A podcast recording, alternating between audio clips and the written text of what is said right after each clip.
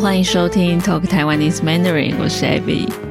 今天我想要跟大家分享一部台剧，一部台湾的电视剧，叫做《若是一个人》。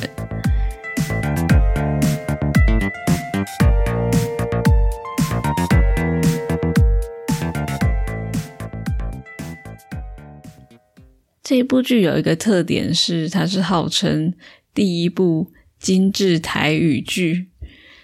那这个是什么意思呢？因为一般讲到台语剧，大家可能会想到说，可能是八点档。所谓的八点档，就是每天八点播的台语剧。然后那一种剧跟一般的电视剧可能不太一样，那一种。那种电视剧的剧情都比较夸张，可能会蛮好笑的。那大部分可能是长辈在看。那这一部不一样的是，它其实就像一般的台湾偶像剧、一般的台剧，主要的演员都是年轻的演员，然后全部的对白就是演员的台词都是台语。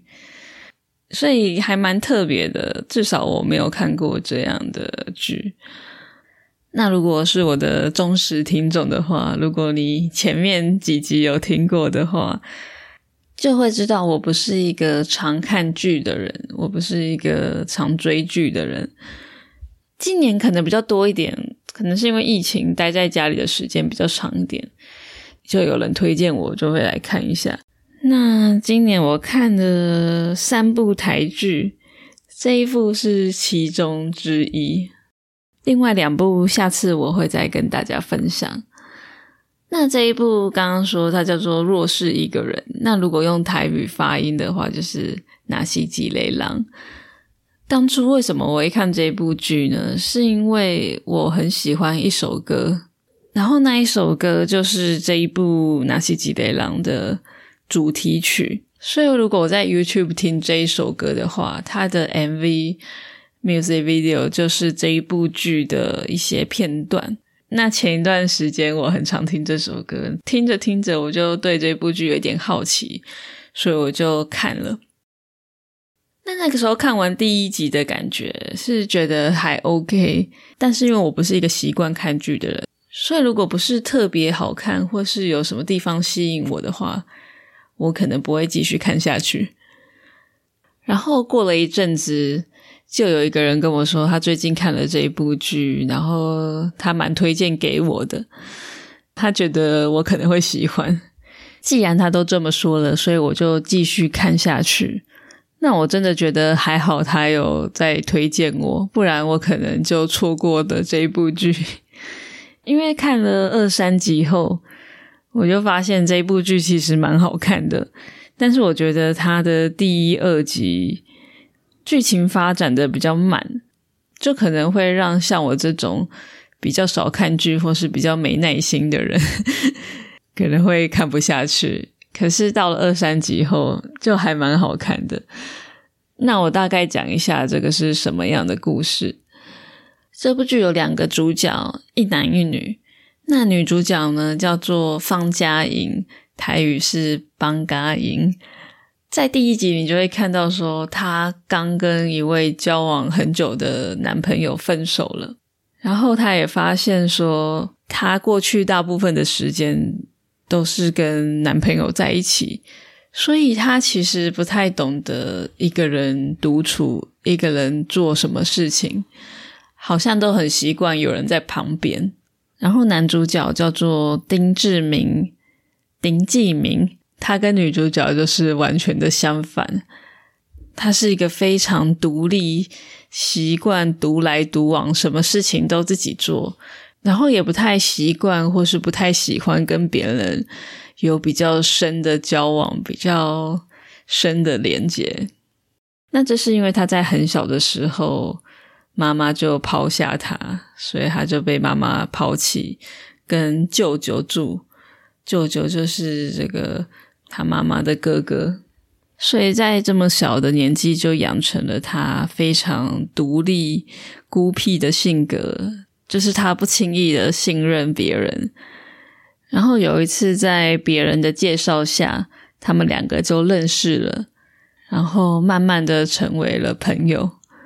然后每一集他都会有一个题目，像是你敢不敢一个人吃麻辣锅？你敢不敢一个人参加前任男女朋友的婚礼？这个就好像是这个女主角的课题一样，因为像刚刚讲的，她刚刚跟一个交往多年的男朋友分手，所以她开始慢慢的去学着一个人生活。一个人做各种事，然后随着剧情的发展，她就要面对一个人吃饭，一个人去参加前任的婚礼。对他这个习惯一直有人在旁边陪他的人来说，都是蛮大的挑战。我本来觉得这些题目对我来说应该都很容易吧，因为我自认是一个很独立的人，也喜欢独处。喜欢一个人去旅行啊，一个人做什么事情都没有什么问题，而且乐在其中。可是没想到女主角后来挑战的题目都越来越厉害，就是连我都觉得哇，这个我还真的没有做过诶像第一题，你敢不敢一个人吃麻辣锅？基本上就是你敢不敢一个人吃火锅，这个对我来说完全都是非常的容易。我是不喜欢吃辣啦，可是一个人吃火锅完全 OK 啊。然后第二个，你敢不敢一个人参加前任男女朋友的婚礼？哇，这个我就觉得女主角真的很有勇气。如果是我，才不会想去参加嘞。如果是已经分手很久就算了，可是像这个女主角才刚跟这个前男友分手。可能不到一年，这么快就要去参加，就还蛮尴尬的吧。所以我觉得女主角很有勇气。然后她后来还一个人过圣诞节，一个人吃年夜饭，一个人吃年夜饭，这个真的还蛮猛的。后来女主角甚至还一个人动手术。嗯，这个我就没有试过，我也没有动过手术。我觉得很有趣的是，看男主角跟女主角这两个个性差这么多的人，从一开始可能看对方没有很顺眼，或是完全没有交集，到后来他们成为朋友，然后慢慢的女主角从一开始非常的依赖别人，不敢一个人做任何事情，到后来她慢慢的去学会自己独处。去学着爱自己，到后来慢慢的成为一个独立的女生。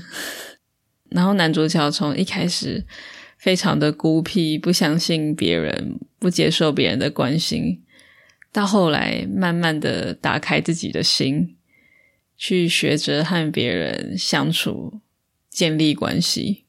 我觉得这个过程还有他们两个的互动都蛮有趣的。就是这一部剧，它没有什么很夸张、很疯狂的剧情，什么剧情高潮迭起之类的，它相对的比较平淡。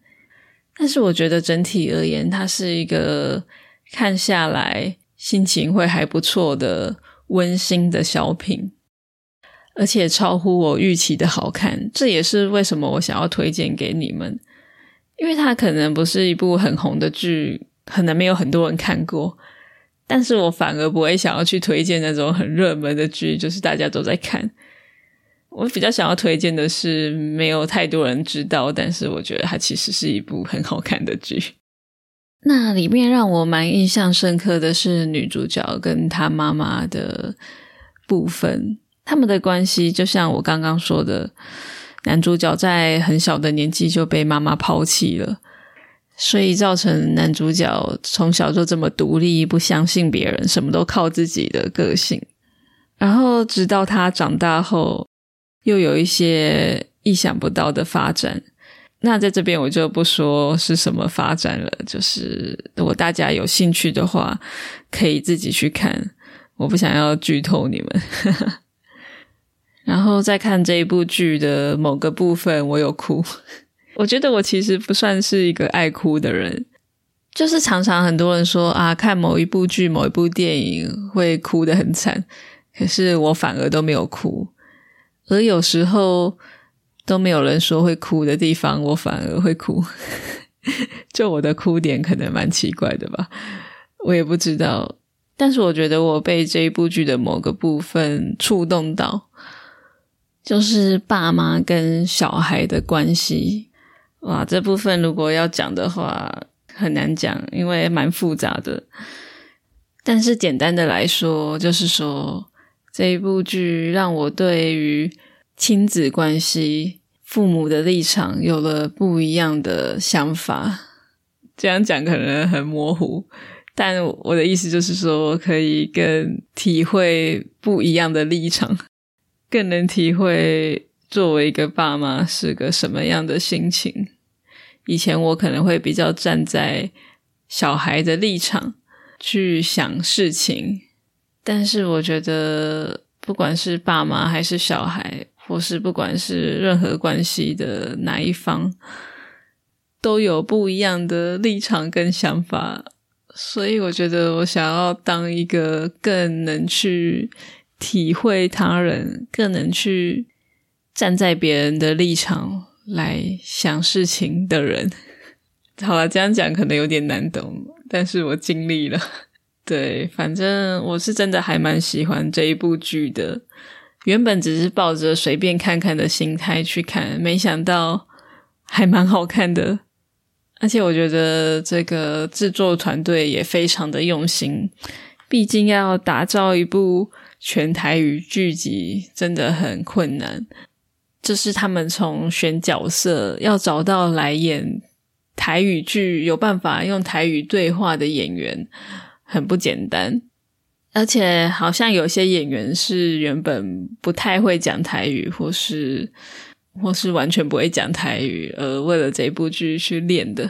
总而言之，我觉得这部制作团队非常的用心，就是让大家对于台语剧有个比较不一样的印象。不一定说台语剧的剧情就是比较老套，或是都是长辈在看的，让台语剧可以更融入我们的生活。那我觉得蛮可以去支持一下的。